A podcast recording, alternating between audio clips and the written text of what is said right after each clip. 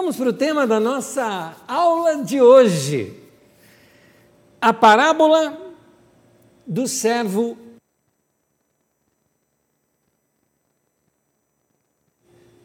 Eu vou ler o texto de Lucas, no capítulo 17, do versículo 7 ao versículo 10. Quero convidar você para acompanhar comigo a leitura. Agora, é importante você saber o seguinte: junto com a leitura, você vai encontrar ao lado do texto bíblico. Coloca a primeira tela para mim, por favor, do texto bíblico. A outra. Isso. Você vai notar que eu coloco algumas palavras aqui ao lado. O que é isso? Há poucas aulas atrás, se você não pegou uma das nossas aulas chamada a dança das palavras, na verdade, eu estava falando sobre a, a, a poesia no ensino de Jesus. E ali eu falo sobre a dança das palavras. Jesus ensinava de uma maneira tão didática e tão linda que ele usava uma certa rima diferente da nossa. A nossa rima é na sonoridade. A rima, como era costume, inclusive, nos textos de Salmos e Provérbios, está na, na, na linearidade das ideias, ou seja, ideias paralelas ou ideias contrapostas ou ideias, ah, ah, a gente chama de paralelismo antitético, paralelismo, vários nomes que são usados, e tem uma outra que é uma ideia no qual ela é complementar. A primeira frase se explica na segunda frase, ou a primeira ideia é reforçada na segunda ideia, que é esse o caso que você vai ver na parábola de hoje. Na parábola que nós vamos estudar, Jesus traça uma ideia, e essa ideia que ele traça ele deixa muito claro, é, vai falar sobre o servo, falou, gente, nenhum servo esperaria isso do seu senhor, não é? É, todo mundo entende. Aí então ele traça uma segunda ideia, mostrando acerca de nós com relação a Deus. Vamos ver agora o texto. Lucas 17, de 7 a 10, eu começo a leitura dizendo assim: Qual de vós que, tendo um servo, ocupado na lavoura ou em guardar o gado, lhe dirá quando ele voltar do campo: Vem já e põe-te à mesa? E que antes não lhe diga: Prepara-me a ceia, cinge-te e serve-me, enquanto eu como e bebo. Depois comerás tu e beberás?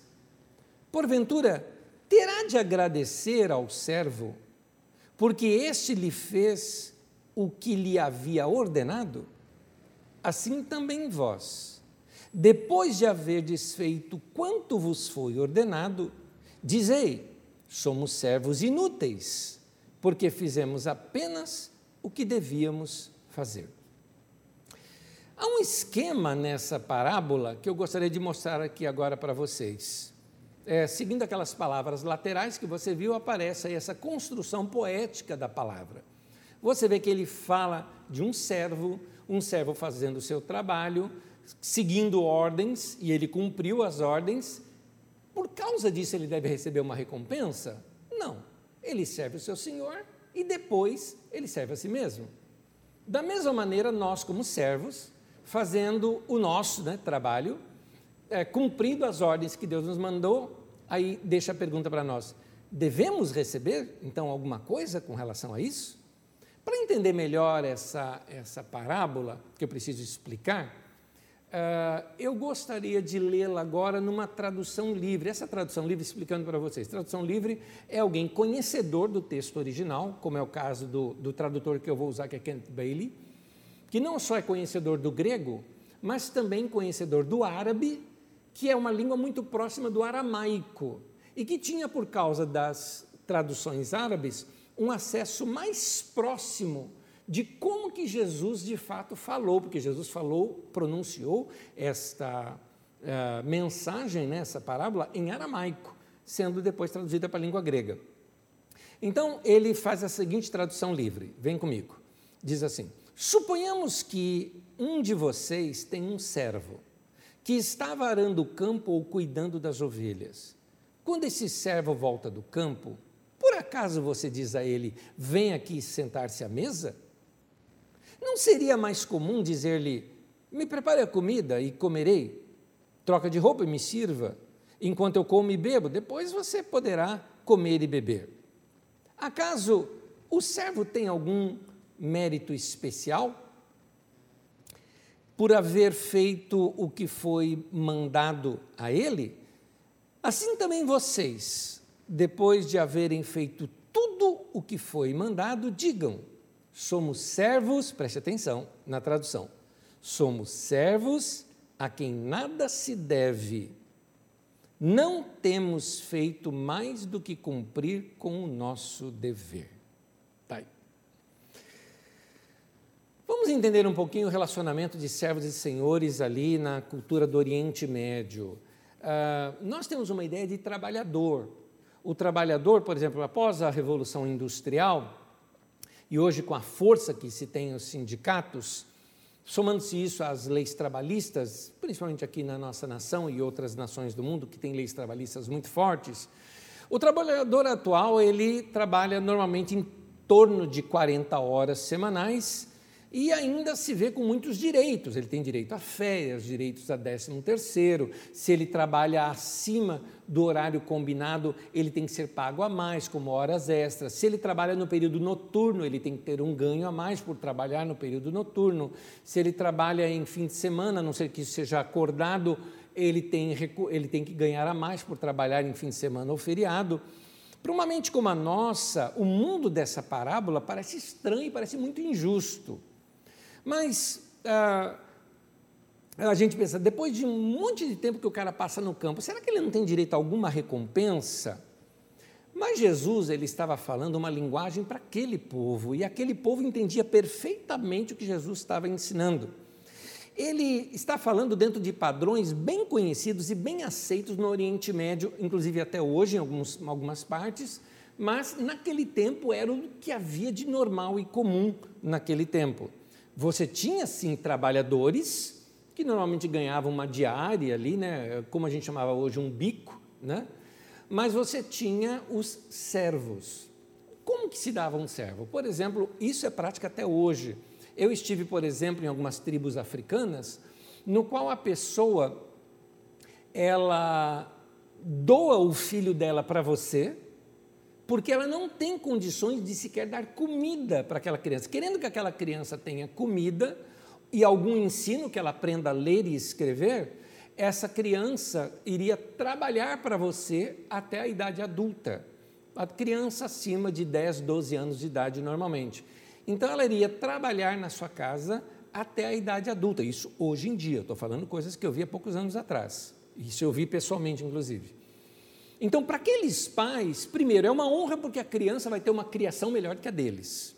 A criança ou aquele adolescente vai aprender a ler, vai uh, ter comida, comida melhor que os seus pais dariam, só que ele vai servir aquela casa. E como é que se serve aquela casa?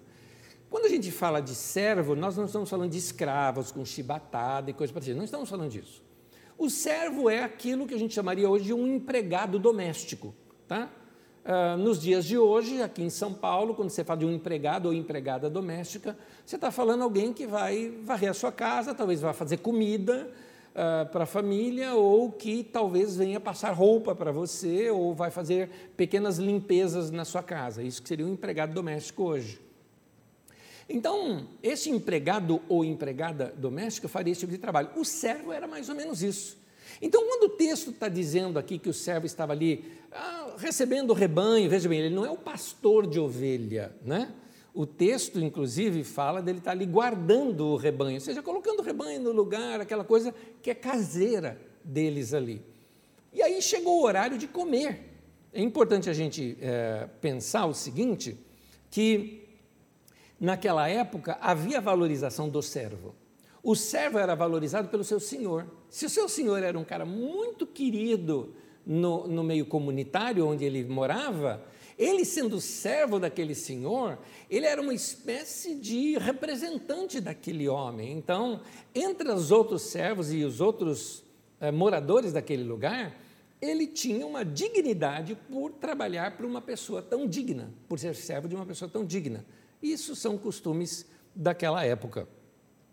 Ah, ah, é interessante isso porque eh, essas qualidades de significado, valor, segurança, relacionamento, é, muitas vezes estão ausentes hoje nos trabalhadores dos nossos dias, desse mundo industrial moderno, com sua semana de 40 horas.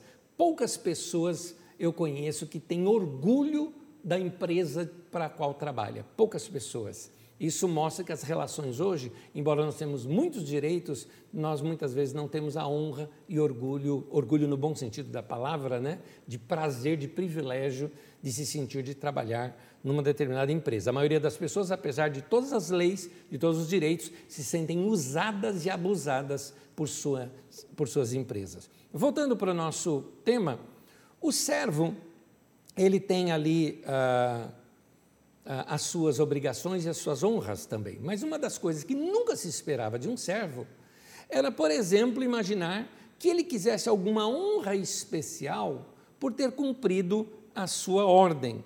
Ah, por exemplo, se ele arou o campo, o, o, o seu senhor não tinha que agradecê-lo por isso.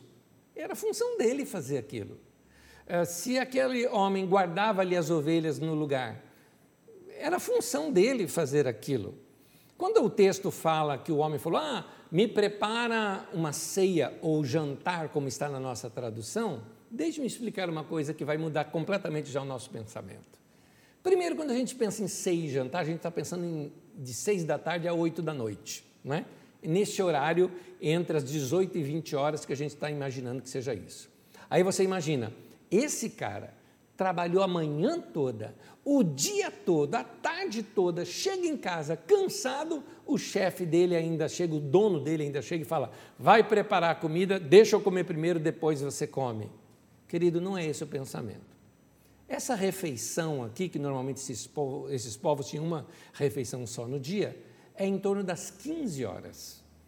Então, você não está falando de um longo período de trabalho. Você está falando de alguém que trabalhou ali entre 9 e 10 da manhã, recolheu ali as ovelhas, começou a arar o campo, deu o horário já da comida, o, o dono está dizendo, prepara a comida para eu comer e depois você come também. Esse depois você come também, o dono está sendo até generoso com ele, você vai comer da minha comida. É disso que está dizendo. Então não é a ideia de escravo, é a ideia de servo. Isso era muito comum naquele tempo, tanto que Jesus espera isso das pessoas. Por exemplo, toda a parábola de Jesus, ou todas as expressões de Jesus que ele começa assim, qual é o, por exemplo, quando ele vai falar da parábola das, das 100 ovelhas, qual é o que tem uma ovelha que perdeu, tal, tal, tal. Qual é a mulher que, tendo perdido aquela dracma tudo mais, não vai atrás e procura? Ele sempre mostra alguma coisa assim que era esperando uma resposta, né? É, é, quem, quem que não faria dessa maneira? Né? Nesse caso aqui, né, é, ele está falando, é, é, negativa a resposta, né? Qual é o, o servo que, tendo servido o seu senhor, pediu para ele fazer algo, ele queira cobrar do seu senhor alguma coisa? Não existe isso. É essa a ideia que ele quer passar. Então, ah, nesse momento aqui, seria o mesmo que ele dizer o seguinte: vamos lá, vamos pensar nos nossos dias. Você acha que o teu chefe deveria te dar um grande elogio simplesmente porque você não atrasa no teu trabalho? Vamos supor que você entre 9 horas da manhã no seu trabalho. E todos os dias, ali, 5 para as 9, 3 para as 9, ou 9 em ponto, você está no seu horário de trabalho. Você acha que o chefe um dia tem que chegar para você e falar: muito bem, você nunca atrasou, eu tenho que te dar um aumento, porque você nunca atrasou no teu trabalho que não. Ele não precisa te dar aumento porque você está cumprindo alguma coisa que você contratuou com ele. Ou, por exemplo, você tem uma hora de almoço e você faz seu almoço dentro daquela uma hora. E você nunca ultrapassou essa uma hora de almoço sua. O chefe deveria te dar um aumento salarial porque você não ultrapassou a uma hora de almoço? Você responderia: claro que não. É assim que soa essa parábola para as pessoas daquela época. É claro que esse servo não precisa, que esse senhor não precisava é, é dar nenhuma gratidão para esse servo, porque ele está fazendo o que lhe foi devido fazer. Eu quero explicar um detalhezinho que é a expressão servo inútil, que na verdade é uma expressão da nossa tradução, mas ela precisa ser melhor revista. Vou ler de novo aqui com vocês Lucas 17, 10. Assim também vocês, quando tiverem feito tudo o que lhes for ordenado, devem dizer: somos servos inúteis, apenas cumprimos o nosso dever. Eu sempre achei um pouco depreciativa essa expressão servo inútil. Até porque eu achava que essa não era a tradução mais apropriada para o texto, porque o servo cumpriu o seu dever, o servo trabalhou e deu ali o que o, o, o chefe queria, que o seu patrão queria, que o seu dono queria, então ele não deve se consider, ser considerado inútil, porque era aquilo que seu senhor precisava. Então ele era um servo útil, ele fez o que o senhor precisava. Mas para entender melhor essa expressão, eu tenho outras traduções aqui que nos ajudam um pouquinho mais nesse texto. Vamos ver, por exemplo, algumas delas. Eu tenho três delas aqui. A Bíblia de Jerusalém, por exemplo, diz assim: Dizei, somos simples servos, fizemos apenas o que devíamos fazer. Ou como diz a Bíblia da tradução ecumênica, somos uns servos quaisquer, não fizemos mais do que devíamos fazer. Ou, como diz a tradução livre lá do Kenneth Bailey, que nós lemos, diz assim: devem dizer, somos servos a quem nada se deve, apenas cumprimos o nosso dever. Em outras palavras, ele está dizendo o seguinte: mestre, o senhor não me deve nada, eu fiz o que eu tinha que fazer e ponto final. Né? Seria o mesmo que, por exemplo, um aparelho seu quebrou e está na garantia. Você levou no conselho, porque está na garantia. Você deu lá, eles consertaram e te devolveram, ou trocaram por um novo e te devolveram depois. Aí você pergunta assim: eu tenho que pagar alguma coisa? Eles vão dizer: não, de maneira alguma. Você não me deve nada, você não tem que me pagar por nada. É essa sensação, é esse, assim que soaria aos ouvidos daquelas pessoas. O que essa parábola está nos ensinando é que, assim como um servo cumpre o seu dever e não deve ficar pedindo recompensa por ter feito o que era sua obrigação fazer, assim também nós precisamos acordar para a realidade de que Deus é o nosso Senhor e que nós também temos algumas obrigações para com Ele e que Ele não nos deve nada por isso. Lições dessa parábola. Uma frase que eu já citei nos cultos aqui da Carisma e eu gosto de repeti-la. O Senhor é sempre Senhor e o servo é sempre servo. Sim, meu irmão, eu sei que lá em João 15, 15, Jesus diz: Eu não chamo de servo, mas chamo de amigos. Eu sei disso. Eu sei que em Lucas 22, por exemplo, Jesus é que vai servir os discípulos. Eu sei de tudo isso. Mas Jesus estava ali numa posição de igual, ele se fez numa posição de igualdade com seus irmãos, mas não diante de Deus. Diante de Deus, o próprio Jesus se prostrava, por exemplo, em oração. Então, é, e ele mesmo falava: o filho não faz nada sem que antes ele vê o pai fazer. Ou seja, eu não faço nada sem orientação do pai. Então, essa parábola está aqui para nos trazer esse equilíbrio e nos ensinar: o Senhor é sempre Senhor o servo é sempre servo. Hoje em dia, como nós conversamos no bate-papo aqui anterior, eu percebo uma certa arrogância, é, uma atitude arrogante em alguns cristãos dos nossos dias, que elas são estranhas ao comportamento de Jesus e dos apóstolos e são também estranhas ao próprio Evangelho. A gente não vê isso em Jesus e não vê isso nos ensinos de Jesus. Ah, aquele, aquele exagero que teve sobre uma, uma vida vitoriosa, por exemplo, muito comum, principalmente na década de 80, foi muito forte essa pregação é, é, em todas as Américas aqui, né, norte e sul. E essa pregação de prosperidade da igreja brasileira, bem como a igreja americana, ela inseriu algumas práticas na igreja que, na minha opinião, deformaram a igreja e ela perdeu um pouquinho da simplicidade e da pureza que nós vemos em Jesus. A igreja se tornou assim poderosa demais, a igreja se tornou. Ah, ah, até mesmo nas suas orações, se tornou um pouco exigente, demandando e ordenando coisas frases que você nunca vai ver é, ou ler na boca dos apóstolos, por exemplo, que seguiram a Jesus. Então a gente tem que pensar, então como que deve ser o coração daquele que segue a Jesus? Como que deve ser esse comportamento? Quando eu falo coração, eu estou falando daquela coisa interior que leva a gente a ter um determinado comportamento. E aqui eu relacionei algumas coisas por itens, porque fica mais fácil nós observarmos melhor. Primeiro, um coração reverente e respeitoso. Queridos, essa expressão reverência sumiu das pregações. Sumiu. É, eu vejo hoje que a, o comportamento de alguns cristãos abandonou completamente aquilo que a Bíblia chama de temor do Senhor.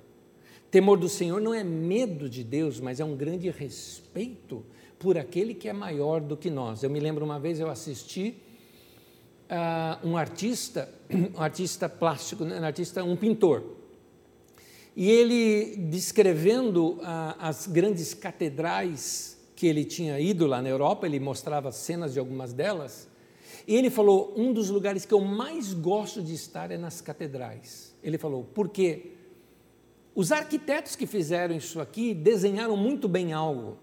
Eles as fizeram altas, tão altas, que você se sente pequenino demais quando você entra numa daquelas catedrais. Ao olhar para cima, você vê aquela imensidão daquela construção. Ele fala: aquilo me faz lembrar que eu sou pequeno e que meu Deus é grande. Isso me faz lembrar disso. Que eu sou dependente dele e que eu não sou nada diante dele. Algumas pessoas perderam essa noção de quem é o Senhor e quem é o servo. Eu vejo, por exemplo, pessoas em oração, aliás, eu vi ensinos sobre isso, requerendo seus direitos. Tem pessoas que dizem isso. Você é filho e você tem direitos por seu filho, por ser filho. Você deve pegar a palavra de Deus e dizer: Deus está escrito, Senhor. Eu ouvi essa frase. O Senhor está obrigado pela sua palavra a fazer isso que eu estou lhe pedindo. Eu pergunto: quem é o Senhor e quem é o servo? Porque algumas pessoas fizeram de Deus o seu grande garçom. Senhor, por favor. E ele vem, pois não, madame. Ah, eu quero que o senhor cuide do meu filho, porque o meu filho nesse momento vai sair da escola e eu quero que nenhum acidente ocorra. Sim, madame, que mais? Ah, senhor, por favor. Ah, e aí ficamos é, ordenando a Deus como ele fosse um grande garçom para nos servir. Aliás, você já percebeu como as nossas orações têm tanto me, me dá, me dá? Aliás, a Bíblia chama isso de sanguessuga. Diz que a sanguessuga tem duas filhas, a saber, dá e dá. Está lá no livro de Provérbios isso. Então, pedem, pedem, pedem, pedem o tempo todo. Eu, eu, eu vejo poucas pessoas se relacionando com Deus de uma outra maneira. Por exemplo, não seria muito melhor você dizer o seguinte, Senhor, obrigado porque tu estás comigo. É isso que a gente lê na oração do Salmo 23. Ainda que eu ande pelo vale da sombra da morte, eu não vou temer mal algum, porque tu estás comigo. Aquilo é louvor a Deus. Mas o que, que a gente fala? A gente ora assim: Senhor, eu sei que o Senhor está comigo, então envia os teus anjos agora. Eu ordeno que os anjos de Deus me protejam nesse momento. Satanás, saia do meu caminho. Aonde você viu isso nas Escrituras? Aliás, tem gente hoje que na, na, na sua oração fala mais com o diabo do que com Deus, já percebeu? É Satanás para cá, Satanás para lá, é demônio para cá, é demônio para lá, eu repreendo, eu amarro, eu ordeno. E assim, eu vejo gente ordenando Deus na, Deus na oração e algumas vezes como se essa pessoa fosse quase que Deus, ou um representante de Deus, um, um secretário executivo das deliberações da Santíssima Trindade, porque é um tal de eu libero, eu ordeno, eu envio os anjos, ah, ou aqueles assim, eu vou agora liberar o poder do Espírito Santo, um, dois, três, e aí as pessoas caem, porque eles receberam o poder do Espírito Santo. É interessante que nessa hipnose que acontece nesses cultos, né, coletiva, eu não estou vendo hoje acontecer pela internet. Eu nunca vi ninguém fazendo isso aqui e na internet alguém fala, ah, Nésio, mas tem que ter, tem que ser presencial para isso acontecer. Porque o Espírito Santo está limitado a uma presença física. Eu não entendi isso. Eu não entendi isso. Isso me parece mais coisas energéticas, né, de uma ideia moderna de energias, do que propriamente alguma coisa bíblica. Tem muita coisa misturada no cristianismo de hoje. E Jesus vem ensinar aqui dizendo o seguinte: Ele é o Senhor, você é o servo obedeça. E ele não tem que te agradecer nem te dar satisfação do que ele faz. Interessante essa de, de não, Deus não precisar dar satisfação do que faz, porque eu já vi gente chateada com Deus porque Deus não fez o que ele pediu. Tem gente dizendo isso. Estou chateado com Deus. Mas por quê? Porque eu pedi algo e ele não me deu. Quem é o Senhor? Quem é o servo? É, Deus é Deus ele pode dizer não. E ele não tem que te explicar porque ele disse não. Porque ele é Deus e você não é.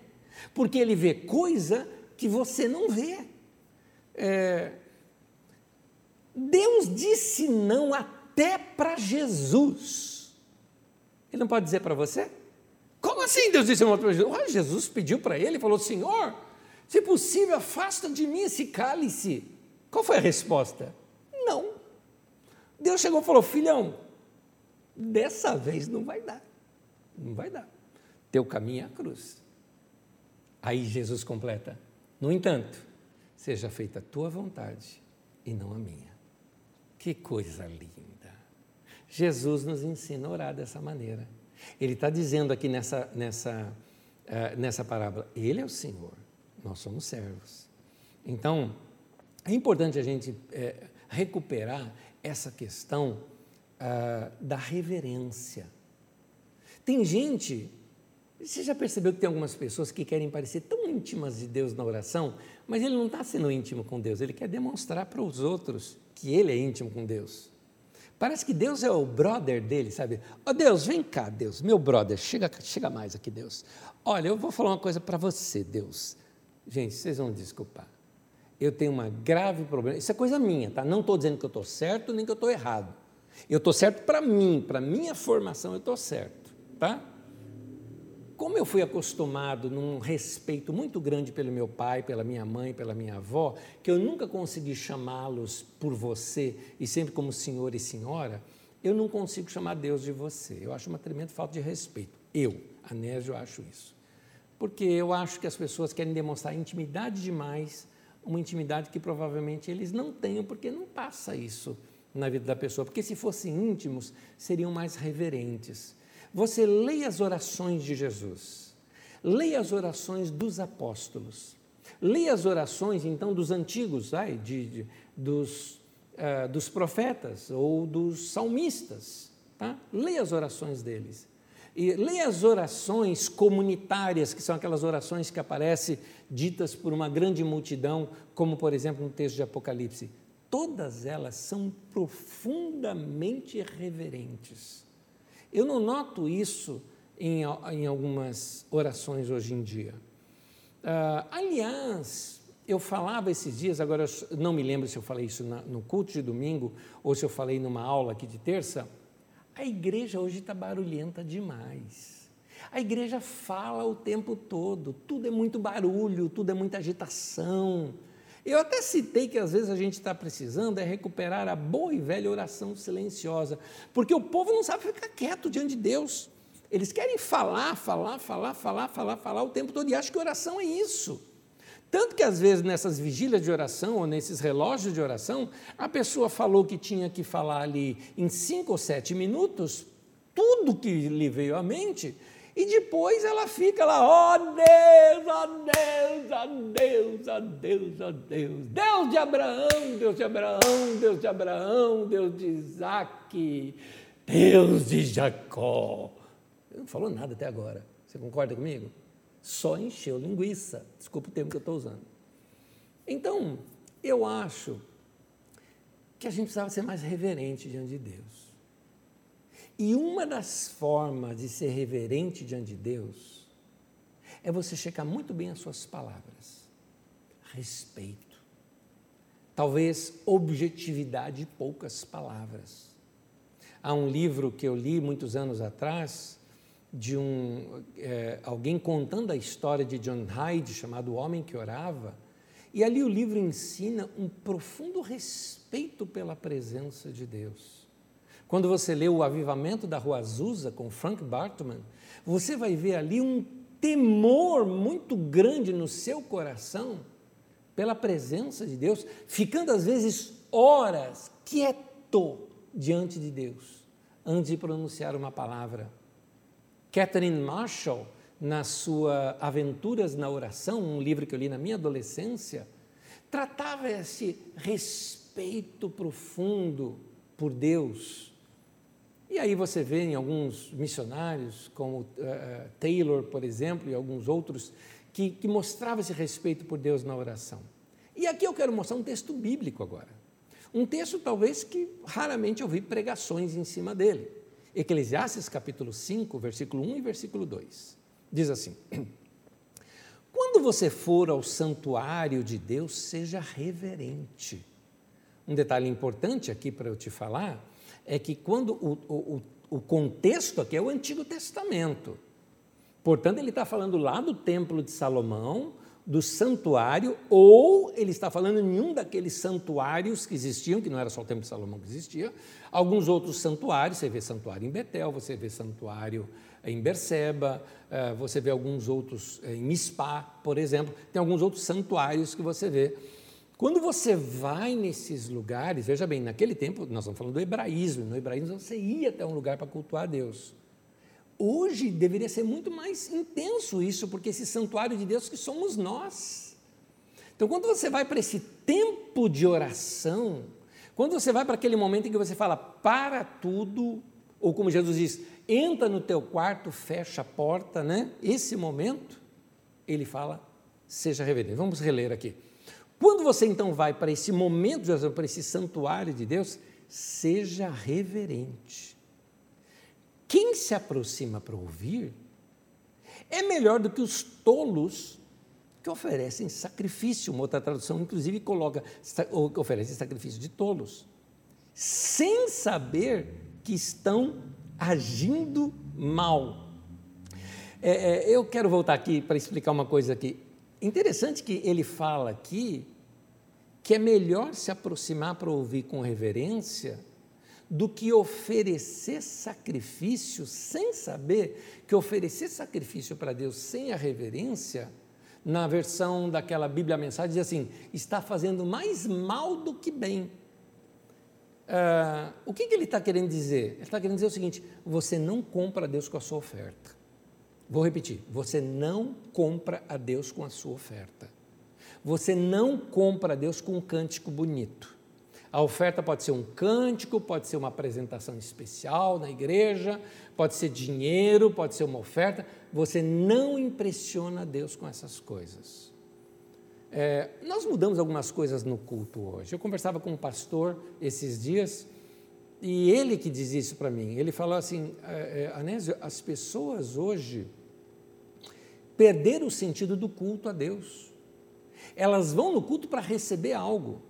E os pastores se perderam nisso porque eles só pregam o que o povo quer ouvir e precisa ouvir. Você pode, você consegue, fale positivamente, você vai ser próspero. O culto deixou de ser um culto para Deus e passou de ser uma alta ajuda para o povo. Passou a ser, em vez de o pastor deixou de ser pastor para ser um coaching. Então, uh, o culto é culto a Deus. Os nossos cânticos são para Deus. Vou contar uma experiência para vocês minha. Furo, tá? Furo. Experiência, furo.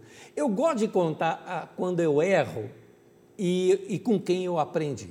Eu tive bons pastores na minha vida. Alguns deles tive é, diversos pastores, pastor José Salustiano na Igreja Batista, pastor Jorge Miklos Cavalcante Dupont, que até vem aqui nos cultos conosco na Carisma, que foi meu pastor também na Igreja Batista de Vila Santa Maria.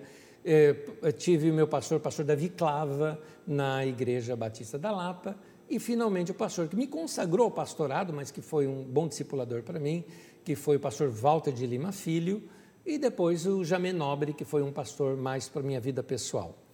Pastor Walter, é, uma vez, era na Igreja da Comunhão, ali na Rua Tito. Ah, eu, naquele tempo eu já estava no início do meu pastorado, mas eu era o responsável pelo dirigir louvor na igreja. Músico que sempre fui, tocava na igreja, então ele me colocou nessa área da música. E então eu estava ali com uma listinha de música. Então eu organizei as músicas. Naquele tempo a gente organizava as músicas para elas terem uma sequência, né? Muito boa essa ideia, não acho ruim não. Então, as músicas, por exemplo, se eu começava em Dó, então as músicas eram todas em Dó maior, que eu fazia quase que um pupurri. E quando eu ia começar uma outra música em Ré, por exemplo, eu fazia cânticos de transição, que subia meio tom, meio tom, terminava em Ré, eu já emendava outra música. Era tudo bem organizadinho, esquematizado assim. E eu me lembro que uma vez antes de, de, de subir ao púlpito, o Walter sempre costumava me chamar ali, vamos ter um tempo junto para orar. E eu estava ali com a minha listinha, né? Minha listinha, a listinha aqui no bolso, tinha dado a listinha para todo mundo. Isso aqui é os cantos que a gente vai cantar, que nós vamos cantar hoje, porque o povo gosta, olha o meu pensamento, o povo gosta dessa, nessa daqui o povo aplaude para caramba, anima o povo, aí a gente traz aquela canção bonita que o povo chora. Olha o meu pensamento. Perdoem, era um menino de 19 anos de idade, aprendendo, mas com um bom coração eu tinha, só que eu estava errado meu pastor, sem saber de nada disso. Temos as mãos ali, a oração dele, eu lembro até hoje. Ele falou assim: Senhor, ele falava Senhor, Senhor, ele orou assim: Quais canções o Senhor quer ouvir dos nossos lábios hoje? O que podemos fazer que é do teu prazer? Eu enfiei minha mão no bolso e comecei a amassar. aquele papel que estava no meu bolso. Ai, meu Deus. Eu não tinha perguntado para Deus. O culto para mim era para o povo. E ele mostrou: o culto é para Deus. Irmãos, eu vou reler o texto aqui agora. E aí eu prossigo. Diz assim: Quando você for ao santuário de Deus, seja reverente quem se aproxima para ouvir é melhor do que os tolos que oferecem sacrifício sem saber que estão agindo mal. Não seja precipitado de lábios, nem apressado de coração para fazer promessas diante de Deus. E agora eu gosto é dessa frase. Deus está nos céus e você está na terra. Por isso, diz outra versão, sejam poucas as tuas palavras. Essa tradução diz: fale pouco. Queridos, é, Deus é Deus. Ele pode responder uma oração minha ou pode não responder. O culto é para Ele. Nós somos servos. Ele é Senhor.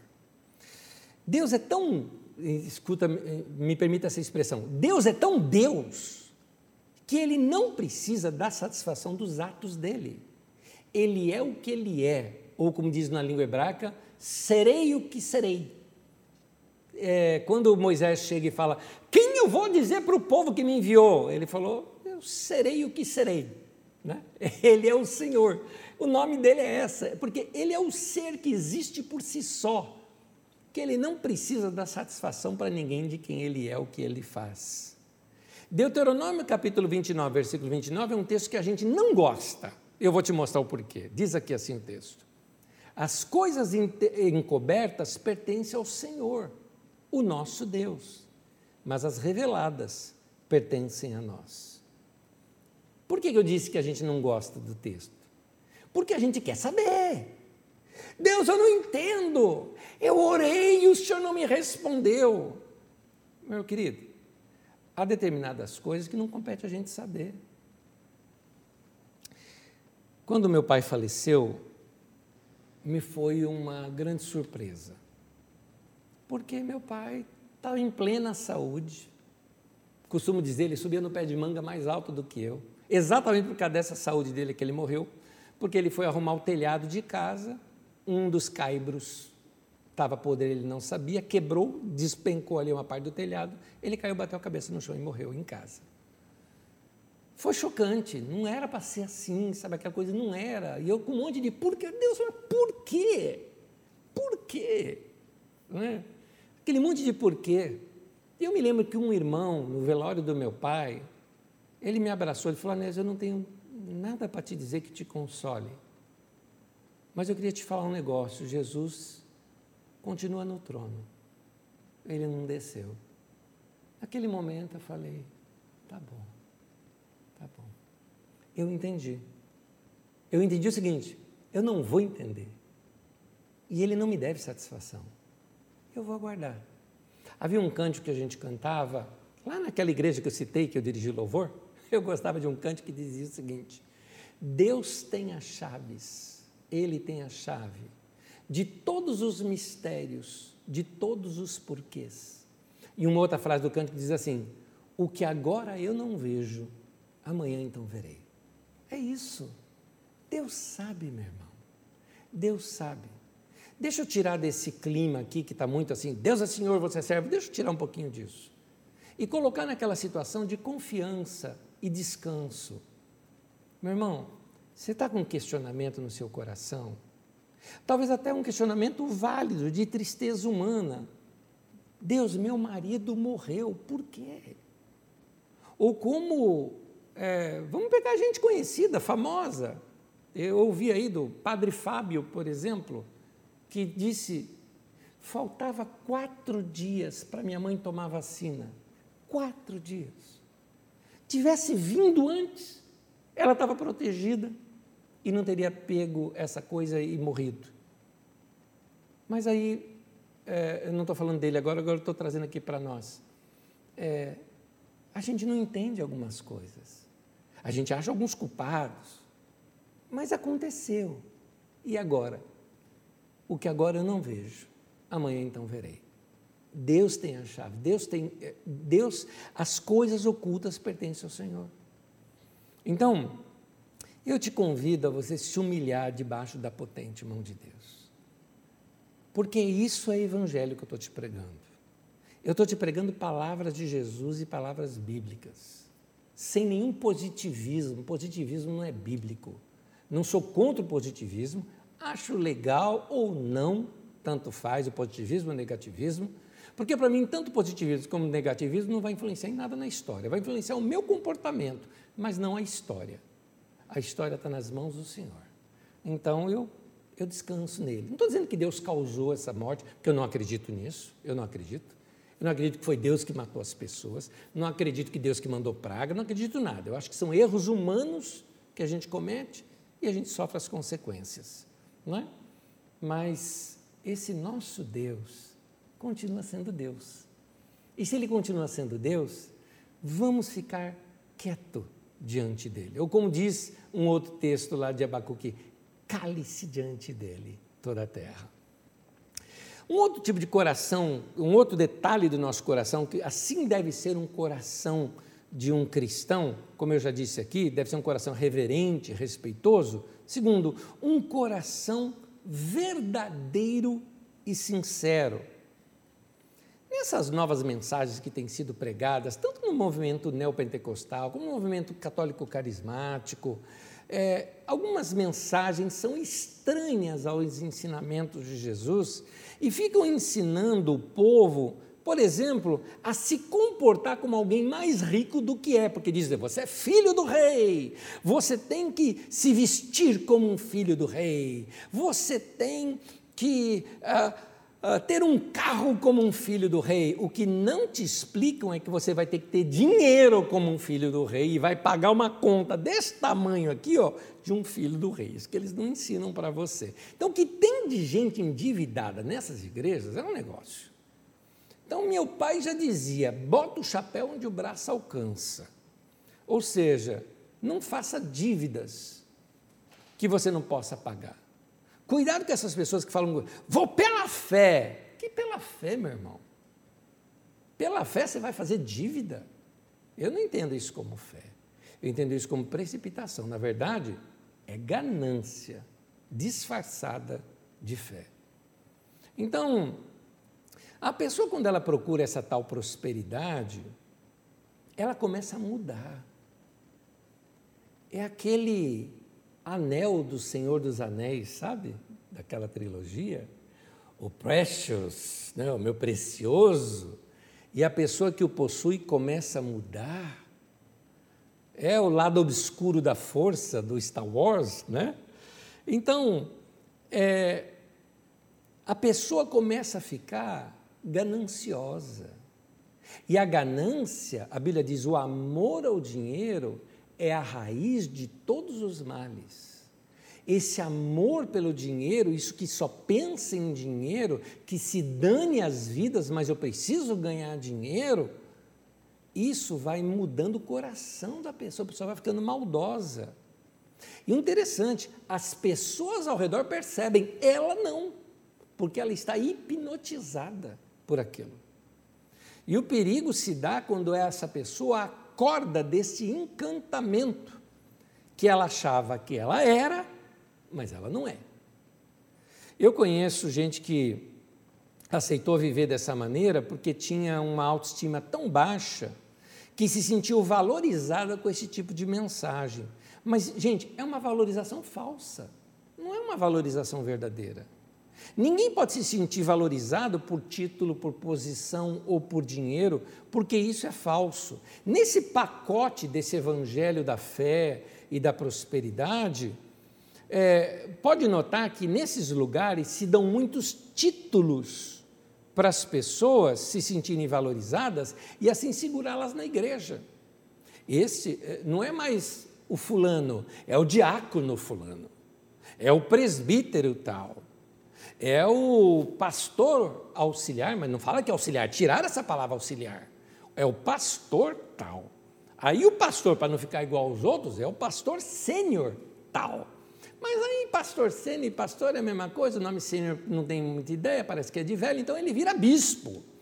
E aí, depois de bispo, então é apóstolo. Né? E aí a mulher não pode ficar de lado, ela é apóstola também, porque é casada com apóstolo, ou às vezes não, porque o cara que é, quer ser o top não vai colocar a mulher do lado dele, então a mulher é profeta, que é um pouquinho abaixo do apóstolo, na cabeça deles, porque na Bíblia não tem nada disso. É, aí, gente que nunca estudou direito, eu me digo estudar as escrituras, se aprofundar nas escrituras, ganha título de líder, ganha título de pastor, de começa a ensinar em grupos pequenos sem nenhum preparo para aquilo, mal conhece a Bíblia e o pior de tudo, não teve um caráter testado e aprovado. É interessante que lá em Timóteo 3, versículo 6, 1 Timóteo 3, 6, fala que ele não deve ser neófito. Neófito é novo na fé, sem os fundamentos muito claros na sua vida. No versículo 10, por exemplo, o texto fala que ele deve ser, uh, uma vez aprovado diante dos irmãos. Ele tem que ser aprovado pela igreja, testado pela igreja. Tem que ter um tempo para ver o caráter dessa pessoa. E aí a gente vê os escândalos que a gente tem por aí afora. Provérbio 16, versículo 18 diz assim: primeiro vem o orgulho, depois a queda. Quanto maior é o ego, maior é o tombo. Eu me lembro, eu já conversei com gente famosa, que eu não vou citar o nome aqui, mas se eu citasse, uma boa parte de vocês conheceriam, porque eu estou me referindo a cantores que foram muito famosos. Eu entrevistei uma época que eu dirigi uma rádio, e, e eu notava aquele coração daquele irmão, porque ele havia se convertido. Mas aquele irmão havia se convertido, mas ele não tinha abandonado, sabe, Eu diria que ele não abandonou a fama e o mundo. Eu vou tentar te explicar isso. Normalmente os cristãos fazem isso, até hoje fazem. O cara é um cantor secular, quando ele se converte, ao invés de pôr o cara para sentar, para aprender tudo mais, não, agora vai fazer show gospel. Então ele, ele, é, como dizia o Jamé, meu pastor, ele falava assim: se converteu ou mudou de público? Porque às vezes é isso que acontece, e esse foi um desses casos, e aí, ao longo do tempo, esse cara foi perdendo a fama. E ele perdeu a fama e o gospel não sustentou ele. Gente, esse cara estava tão quebrado, tão quebrado por dentro, se sentiu usado pela própria igreja também, porque a igreja colocava faixas, fulano de tal vai estar aqui hoje dando seu testemunho, e ele falava, Anésio, era só para lotar a igreja e receber dinheiro daquele povo que ia lá, e ele se sentia usado. No fundo, mexeram com o ego dele, ele aceitou aquilo mas depois se sentiu usado. Pois é. Essa teologia, esse é o lado obscuro dessa teologia da prosperidade, que mesmo falando sobre fé, sobre cura e sobre prosperidade, acaba produzindo exatamente o contrário, acaba produzindo gente doente endividada. Então eu vejo é, alguns comentários desses fanáticos dessa tal teologia hoje em dia, principalmente nas redes sociais, eu lamento, eu me entristeço com isso, porque eu noto que falta cristianismo ali. São prontos a julgar. Eu li essa semana, por exemplo, acerca de um artista aí da televisão, bem conhecido de cinema e televisão, porque o cara é, é gay, o cara é ateu e ele zombava da religião. E hoje, porque ele está entubado, as pessoas estão dizendo que é a mão de Deus, que esse filho do diabo vai queimar no inferno. É isso que um cristão tem que dizer? É assim mesmo? Isso significa então que aquele meu pastor amigo que morreu há pouco tempo atrás, é, morreu porque era, foi condenado por Deus? Também? Porque é o mesmo caso, a, a mesma doença, inclusive. Vocês percebem que existe alguma coisa de estranho no arraial de Deus, que é a igreja? Pois é, nosso coração anda estranho, como igreja, de um modo geral. Por isso que eu estou trazendo esses estudos, para consertar isso no nosso coração. Vamos continuar. Um outro coração que a gente tem que ter, o coração simples e humilde. Assim tem que ser um coração de um discípulo de Jesus. Uma mensagem como essa, da parábola que nós estudamos aqui, ela é muito propícia para esse tempo em que as pessoas no meio da igreja perderam um pouquinho o temor do Senhor e perderam também a simplicidade que deveria ter o povo de Deus.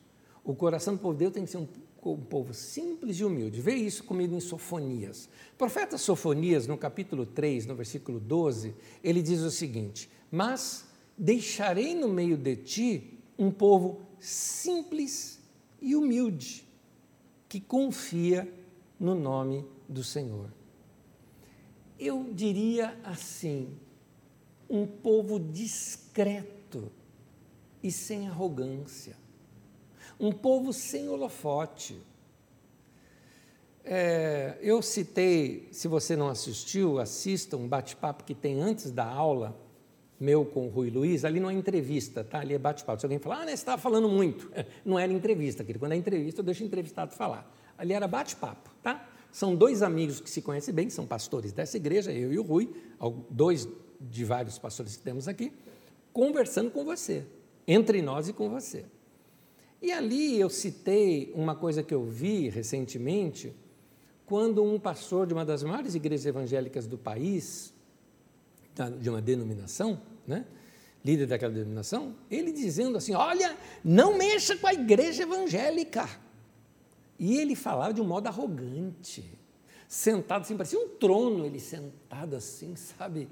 É, só faltou o charuto na mão e a música do poderoso chefão de fundo. Só faltou isso. Se você ver a cena, você vai chegar nessa mesma conclusão que eu. Eu penso, a igreja está aqui na terra para a gente ficar ameaçando as pessoas? Ó, oh, não mexe com a gente não, hein? Não mexe comigo não, que eu sou de corpo fechado. eu vou invocar os anjos que vão pegar você. Isso tem um nome, macumba. Macumba é o mesmo que feitiçaria, tá? não estou aqui criticando religiões afros, não. Estou dizendo que isso é feitiçaria, tá? Macumbaria e feitiçaria, a mesma coisa. Então, às vezes as pessoas fazem isso. Será que a igreja era para ser desse jeito? 2 Coríntios 11, versículo 3, na tradução de Almeida, diz assim: Eu receio Paulo está dizendo: eu estou com uma preocupação pastoral no meu coração, que assim como a serpente enganou a Eva com a sua astúcia, com palavras, assim também seja corrompida a vossa mente, você muda o seu modo de pensar. E aí ele diz o, o, o, o fruto disso: se a parte da simplicidade e da pureza devidas a Cristo. Simplicidade não é simplismo. Simplismo é falta de conhecimento. Não é isso que nós estamos falando. A gente tem que aprender as escrituras, tem que conhecer as escrituras, tá? Não é isso que é simplicidade. Simplicidade não significa que eu não posso fazer coisa boa para Deus, não é isso.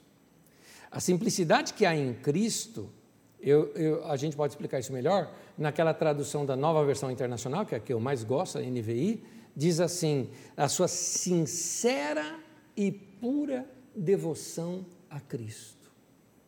A simplicidade aqui está ligada à pureza, sabe? Então aqui eu emendo: o coração do discípulo tem que ser o quê? Um coração puro. É assim que tem que ser. O que é um coração puro? Um coração longe do mundo. Um coração sem estrelismo. O Rui disse isso na entrevista. Nós trouxemos muito mundo para dentro da igreja. Muito, muito. Hoje os cultos têm que ser show. Se não é show, não é culto. Porque o culto é voltado para as pessoas. Eu não sou contra fazer coisa bem feita, gente. Vamos fazer coisa bem feita eu vou dar o meu melhor. Assim como eu procuro dar o meu melhor no ensino, o músico deve ensaiar e dar o melhor na sua música. O vocal deve dar o melhor no seu vocal. Todos nós, mas em simplicidade, em coração voltado para Deus. Não com estrelismo, fazendo caras e bocas. Gente, vamos aproveitar que eu estou em aula aqui, eu falo mais aberto, tá? Eu não aguento gente que fica com caras e bocas. Gente que muda a sua entonação na língua portuguesa. Não é Deus, é Deus. Entendeu? Não é Senhor, o teu, é, o teu reino, é Senhor, o teu reino, teu. Sabe assim? Eu falo, meu, para com essa frescura. Aliás, foi essa palavra que eu disse uma vez para um, um, músico aqui na Carisma. O cara estava lá, o teu. Eu falei, meu, você não fala isso conversando comigo. Por que, que você fala cantando? Isso é frescura. Para com isso, você está querendo chamar atenção. É isso. É, é, o, o, pessoal da música aqui sabe como que vira e mexe, o pessoal fala, Ih, quando a Nés dá aquela zoiada, ele vai chamar a gente para conversar. Vou mesmo, vou mesmo. Ficou chamando muita atenção para si, tirou o foco de Deus, eu já chamo atenção. Não pode, não pode. Então, sem soberba, sem arrogância, sem, sabe, disposto cristão, gente. A gente tem que estar disposto a mudar quando erra. Errou, perdão. Meu querido, pecou, meu querido, quieta um pouquinho, fica quietinho lá no canto, dá uma sumida de cena, deixa Deus trabalhar aquilo no teu coração, depois você volta. Então, sabe, disposto a ser ensinável, se abrir para aprender, vamos ser assim. Mais um detalhe do coração, como deve ser um coração do discípulo: um coração disposto a servir e a obedecer. Eu falei isso baseado na letra de uma canção que fala: Dá-me um coração igual ao teu, meu mestre. E aí, mais adiante, diz assim: Um coração disposto a, a, a obedecer, cumprir todo o teu querer. Que seja assim o nosso coração disposto a obedecer a Deus e disposto a servir pessoas. Porque, gente, ser, seguir a Deus não é difícil. Os mandamentos dele não são penosos, são dois. Ame a Deus de todo o seu coração, de toda a tua alma, com todo o teu entendimento, com todas as suas forças. E da mesma maneira, ame o teu próximo como a ti mesmo. E Jesus ainda ensina até mais, um novo mandamento: ame o próximo como eu vos amei. Então, é para a gente amar com o amor de Jesus as pessoas. Então, aquela disposição de servir. Você serve a Deus servindo pessoas.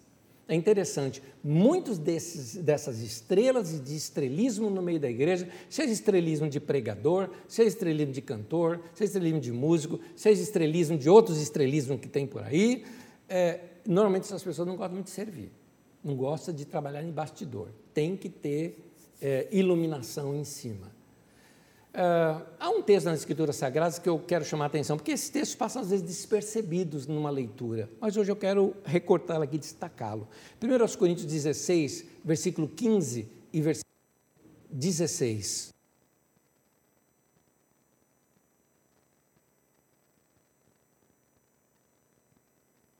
Vocês sabem que os da casa de Estéfanas têm se dedicado ao serviço dos santos recomendo-lhes, irmãos, que se submetam a pessoas como eles, ou seja, se submete a pessoa que tem dedicado a servir, é isso que está dizendo, e a todos os que cooperam e trabalham conosco. O que, que Deus está nos ensinando aqui? Vai aprender com gente que serve, gente que tem coração de serviço. Vai aprender. Os que servem são os maiores entre nós. Esse é o espírito da igreja. Hashtag na igreja é assim. Então, é, ninguém que se diz humilde deixa de servir ou de obedecer. Se eu me recuso a servir e obedecer, eu não sou humilde, eu sou soberbo. Semelhante aos fariseus. É, essas pessoas estão procurando posições e os primeiros lugares, que é apenas ser servido. O servo ele não escolhe tarefa, mas ele tem um alvo. Eu quero agradar a Deus, que é o meu Senhor. Então, nós temos esse Senhor maravilhoso, que é o nosso Deus, que se entregou por nós e deu o melhor para nós. O que, que a gente pode fazer por Ele? Tem uma frase de um hino que eu aprendi quando eu era novinho, novinho, criança, na verdade, né? cinco anos de idade, seis anos de idade, estava aprendendo órgão. Um dos primeiros hinos que eu aprendi a tocar dizia: Morri na cruz por ti, que fazes tu por mim? Uma boa pergunta que a gente deveria responder. Então, uh, tem uma frase que eu ouvi do Jamé, meu pastor. Ele falou o seguinte: Você quer nunca ser humilhado na vida? Todo mundo não quer, né? É isso aí, quero nunca ser humilhado na vida. Então seja humilde. Porque humilde não pode ser humilhado. Ninguém humilha humilde. Ele já é humilde. Então, seja humilde, dizia Jamé. Então, querido, isso não é pregar complexo de inferioridade. Isso é ter coração de servo, consciência de servo. Uh, nós somos, como diz aquele texto que nós lemos, somos servos a quem nada se deve. Não é inútil, a palavra inútil não está bem traduzida ali. Mas somos servos a quem nada se deve. Ou seja, o Senhor não me deve nada. Apenas cumprimos o nosso dever. É assim que é ser humilde. Então, meu irmão, eu vou terminar dizendo o seguinte: mesmo que Deus um dia te coloque numa posição de honra, numa posição de autoridade, sabe? Uma posição onde você tenha que ser chefe, ser líder, você tenha que exercer alguma, alguma posição de, de, de, de liderança, continue humilde e continue servindo. O coração tem que continuar o mesmo. É, Seja você, tenha aquele mesmo coração que você tinha antes. Paulo até diz isso aos Filipenses, ele fala: tenha em vocês a mesma atitude que teve em Cristo Jesus, Filipenses capítulo 2. Que mesmo sendo Deus, não usou como usurpação ser igual a Deus, ao contrário, ele assumiu a forma humana e, como humano, se tornou servo. Que coisa linda que Jesus fez. É assim que temos que ser. Quando a gente lê Apocalipse, nós vemos aquela visão de João que fala do cordeiro sobre o trono. Primeiro fala o leão da tribo de Judá, aí aponta para Jesus. Na verdade, ele é um cordeiro sobre o trono. Ele tem a força e a majestade de um leão, mas alguém que tinha um coração e um aspecto também de cordeiro. Ou como você lê no texto de Apocalipse também, no capítulo 4, naquelas 24 anciãos, ali representando a igreja, né? com coroas, assentado no trono, mas quando eles olham e vê Jesus no trono, o cordeiro no trono, eles saem do trono, eles se prostram no chão e tiram as coroas da sua cabeça e oferecem as coroas em adoração a Deus. Seja assim, meu irmão, seja assim. Que Deus te abençoe e que Ele trabalhe no nosso coração. E vamos aprender do nosso Mestre, que disse assim: Aprendam de mim, Jesus disse, eu sou manso e humilde de coração. E foi Jesus que disse que bem-aventurados os mansos. E também ele diz: bem-aventurados os pobres em espírito, ou como diz uma outra tradução, os humildes. Que sejamos assim, em nome de Jesus.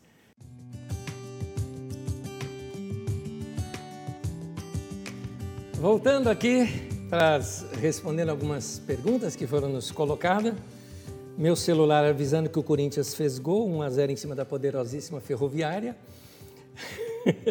e eu continuo aqui. Vamos lá. Uh, tem uma pergunta aqui, a Elaine Salles perguntou, Anésio, diante de tudo isso, é legítimo entender que o meu chamado é tão somente amar e servir e que eu não preciso entender nada e ninguém? Eu não entendi a segunda parte, entender nada e ninguém, mas um, o que eu, você está certíssima nessa primeira frase, dizendo que o meu chamado é amar e servir, na verdade é isso. É interessante, veja bem, meu chamado não é ser pastor da carisma ou ser pastor. Meu chamado é amar e servir. Esse é meu chamado. Por acaso eu tenho dom nesta área de comunicação e Deus me escolheu, eu digo temporariamente, Ele me escolheu para fazer isso, porque uma hora que Deus falar, né, chega, fica quieto, eu vou ficar quieto, não vou falar mais nada. Como algumas pessoas chegaram para mim e falaram, Nésio, você tem que sair pregar em outras nações. Não. Mas por que não? Porque Deus não mandou. Anésio, você tem que abrir a carisma em outros lugares. Não. Por quê? Porque Deus não mandou. Ele é o dono da igreja, ele faz o que ele quiser. A hora que ele falar, eu vou obedecer. É isso. Então, é, é, é importante a gente lembrar o seguinte: é, nosso chamado é para amar e servir pessoas. Se Deus falar para mim, Anésio, chega, para de pregar, você fala demais, vai entregar comida para morador de rua, eu vou. Aliás, eu faria isso mesmo, sem, faço isso até sem, sem ter uma ordem clara, porque ele já mandou fazer isso. É um costume na nossa casa carregar no nosso carro, às vezes, comida ou alguma coisa, alguma coisa que, que, que não, não se deteriore, né? É, de modo que às vezes encontra a gente faminta, entrega ali para a pessoa ter o que sobreviveu, ter como passar pelo menos aquele momento. Enfim, Deus nos chamou para servir, queridos. Procure uma maneira de servir a Deus e às pessoas. Então está certíssima a sua colocação, eh, Elaine. Ah, é isso mesmo, nós somos discípulos de Jesus e Ele chamou que a gente amasse. É isso que é para a gente fazer. Alguém perguntando aqui sobre a tradução da NVI, que traduziu a marca no corpo em Levítico para tatuagem. Uh, tem uma outra pessoa que pergunta assim: dentre as traduções que costumamos usar, qual a mais próxima do original? Deixa eu explicar o seguinte: o fato de eu usar a NVI, eu uso a NVI por questões da língua portuguesa, mas vou, vou te explicar melhor. Não existe a tradução melhor do original. Não existe. Vou te explicar o porquê. Eu recebi um irmão querido que me escreveu na internet dizendo o seguinte: Anésio, eu estou sendo criticado pelo seguinte: eu costumo ler várias traduções. Eu leio a NVI, eu leio a de Almeida, as traduções corrigida e atualizada, eu leio o texto em paráfrase, a, por exemplo, a Bíblia, a mensagem é uma paráfrase. A nova tradução na linguagem de hoje, e aí a pessoa me alertou dizendo: cuidado, porque no livro de Apocalipse está dizendo que se alguém acrescentar um tio ou uma vírgula, vai ser maldito. Então você tem que tomar cuidado com isso eu disse assim para esse irmão, eu respondi da seguinte forma, eu falei, irmão, nós vamos junto, então, abraçado, para a fogueira desses inquisidores novos, tá? Eu vou junto com você, porque eu uso todas as traduções possíveis que eu conhecer, eu vou usar para ler um texto. Hoje, nesses textos que eu. Vocês perceberam que eu troco de tradução? Porque eu leio em todas possíveis e ali eu procuro ver qual fica melhor, mais encaixado ali para o momento, ou mais próximo daquele sentido do texto original. Porque é muito difícil traduzir um texto que não é nem na sua grafia, nem na sua língua e não é da sua raiz linguística. Você traduzir do italiano, do francês, uh, do espanhol para o português é fácil, porque são todas línguas latinas. Mas aí você vai traduzir de uma língua indo-árabe, por exemplo, ou indo-europeia, ou você vai traduzir de uma língua germânica, ou uma língua árabe. É, fica tudo muito mais difícil para ser traduzido. Por isso, várias versões ajudam bastante. Numa das aulas aqui, eu mostrei até dicionário para isso, como aquele da Strongs, que ajuda a gente a pegar o texto no original e ver as diversas aplicações para aquele texto. Você vai ver isso nas próximas aulas. Tem aula que eu vou traduzir aqui para você, por exemplo, aquele texto que, que fala da, da, da mulher que insiste com o juiz para ele julgar a causa dela. Tem uma questão ali na tradução que muda completamente a ideia do texto, mas o texto original permite essas duas traduções. Você vai ver isso comigo numa das aulas, porque agora eu estou interpretando só as parábolas de Jesus, não é?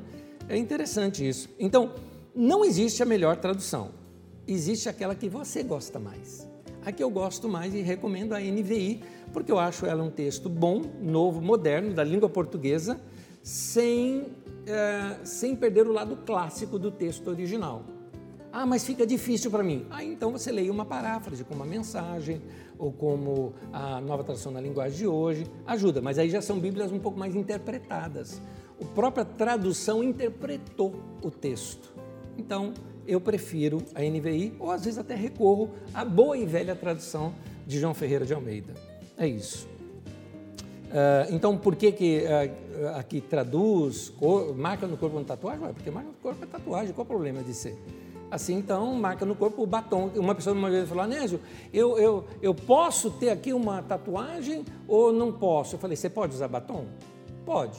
Pode, se você acha que pode usar batom, que não pode ter tatuagem? Ah, tatuagem é fixo. Então, se o batom fosse fixo, não podia. É isso. Acho estranho essas coisas, esse monte de coisa. Como se Deus se importasse com o que, que eu, eu risco ou não risco meu corpo. O problema da Bíblia Sagrada, quando ela critica, são aquelas pessoas que faziam pactos através de marcas no corpo está dizendo de tatuagem? Tatuagem é um enfeite que quem usa, quem quiser usar, entendeu? O texto de Apocalipse fala que Jesus tem aqui uma marca na sua coxa, Rei dos Reis e Senhor dos Senhores. Então Jesus é tatuado também? Aí, querido, aí vai da, da vida de cada um. Eu não vou entrar nessa particularidade, não. Ah, um irmão querido perguntou aqui, o Sebastião perguntou aqui para mim. Ah, ah, quem seriam os santos que as pessoas deviam servir, como Paulo orientou. É que na Bíblia Sagrada, a palavra santo não tem a ver com o que a gente entende do catolicismo, um ídolo, alguma coisa, um santo, um ser do passado que tem que ser adorado. O catolicismo medieval, porque o catolicismo atual, mais apurado, tem essas pessoas apenas como referências de vida cristã.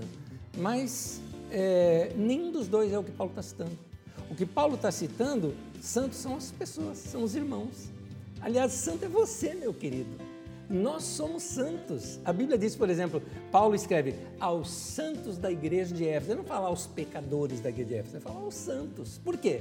Anésio, mas eu sou santo? Sim, porque você foi santificado, não por mérito próprio, porque você não merece nada. Tá? Você não fez nada por merecer, mas Jesus morreu no seu lugar, derramou seu sangue, purificou dos seus pecados. Por causa de Jesus, você é santo. Então somos santificados em Cristo Jesus. É assim que a Bíblia chama. Então, quando Paulo fala para servir os santos, é servir uns aos outros. Ah, e aqui, deixa eu ver aqui. Ah, tem uma última pergunta aqui que essa eu não li, eu vou ler aqui de bate-pronto. Anésio, em igrejas pentecostais usam muita passagem de Malaquias 3,10 e enfatizam: Fazei prova de mim como artimanha para cobrarmos de Deus as ofertas que dispomos para a igreja. Pode esclarecer? Gostei da tua pergunta, Cristina Paz. Gostei da sua pergunta. O pessoal usa o texto de Malaquias 3,10 que diz: Trazei todos os dízimos da casa do tesouro, para que haja alimento na minha casa. Fazei prova de mim. Né? Então as pessoas usam isso como artimanha para cobrarmos Deus das ofertas que dispomos na igreja. Seja, quando eu dou, eu falo, então eu posso fazer prova de Deus. Meu querido, ah, eu estou chupando uma laranja, imagina essa cena. E eu falo assim: Isso aqui é uma delícia. Você nunca viu laranja na vida. E está falando: Nossa, mas é uma fruta estranha. Essa casca dela, assim, né? Falo, mas ela é uma delícia. Prova. Ou seja, experimenta. Quando Deus está dizendo fazer prova de mim, Ele está dizendo me experimente. É isso que Deus está falando, simples assim. Deus está falando assim, meu querido, seja fiel, traga seus dízimos. Seja fiel, traga suas ofertas. Precisa ter alimento na minha casa, a casa de Deus precisa funcionar, a igreja como um todo. Nós temos necessitados para suprir, nós temos essas coisas. Traga e me experimente nisso, se eu não vou abrir as janelas do céu e te abençoar. Deus falou: me experimenta. Eu desafio você também, você que não tem costume de ser dizimista, eu sou dizimista e amo ser. É, gosto de dar oferta também, gosto de dar. Então, experimenta, seja generoso, oferte, dê o seu dízimo e experimenta. E veja se Deus não vai abrir as janelas do céu e te abençoar de tal maneira que você vai falar: Meu Deus, eu não mereço tudo isso. É verdade mesmo, você não merece. Né? Como eu costumo dizer, Deus olha para a gente e diz: Você não vale nada, mas eu gosto de você. É isso. Gente querida, um beijo para todos vocês. Que Deus abençoe cada um de vocês. Que a graça do Senhor seja sobre nossas vidas. Que a gente aprenda a servir. Essa foi a lição de hoje. E que Deus nos dê esse coração voltado para Ele, um coração disposto a obedecer e a cumprir todo o seu querer. Como disse a letra do cântico que ouvimos. Que Deus te abençoe. Domingo estamos de volta, mais cedo, às 9h15 da manhã, ou com uma entrevista, ou com um bate-papo, ou com alguma coisa que nós vamos colocar ali relativo ao que vamos ministrar no domingo. Esteja com a gente, domingo a gente está de volta. Deus te abençoe.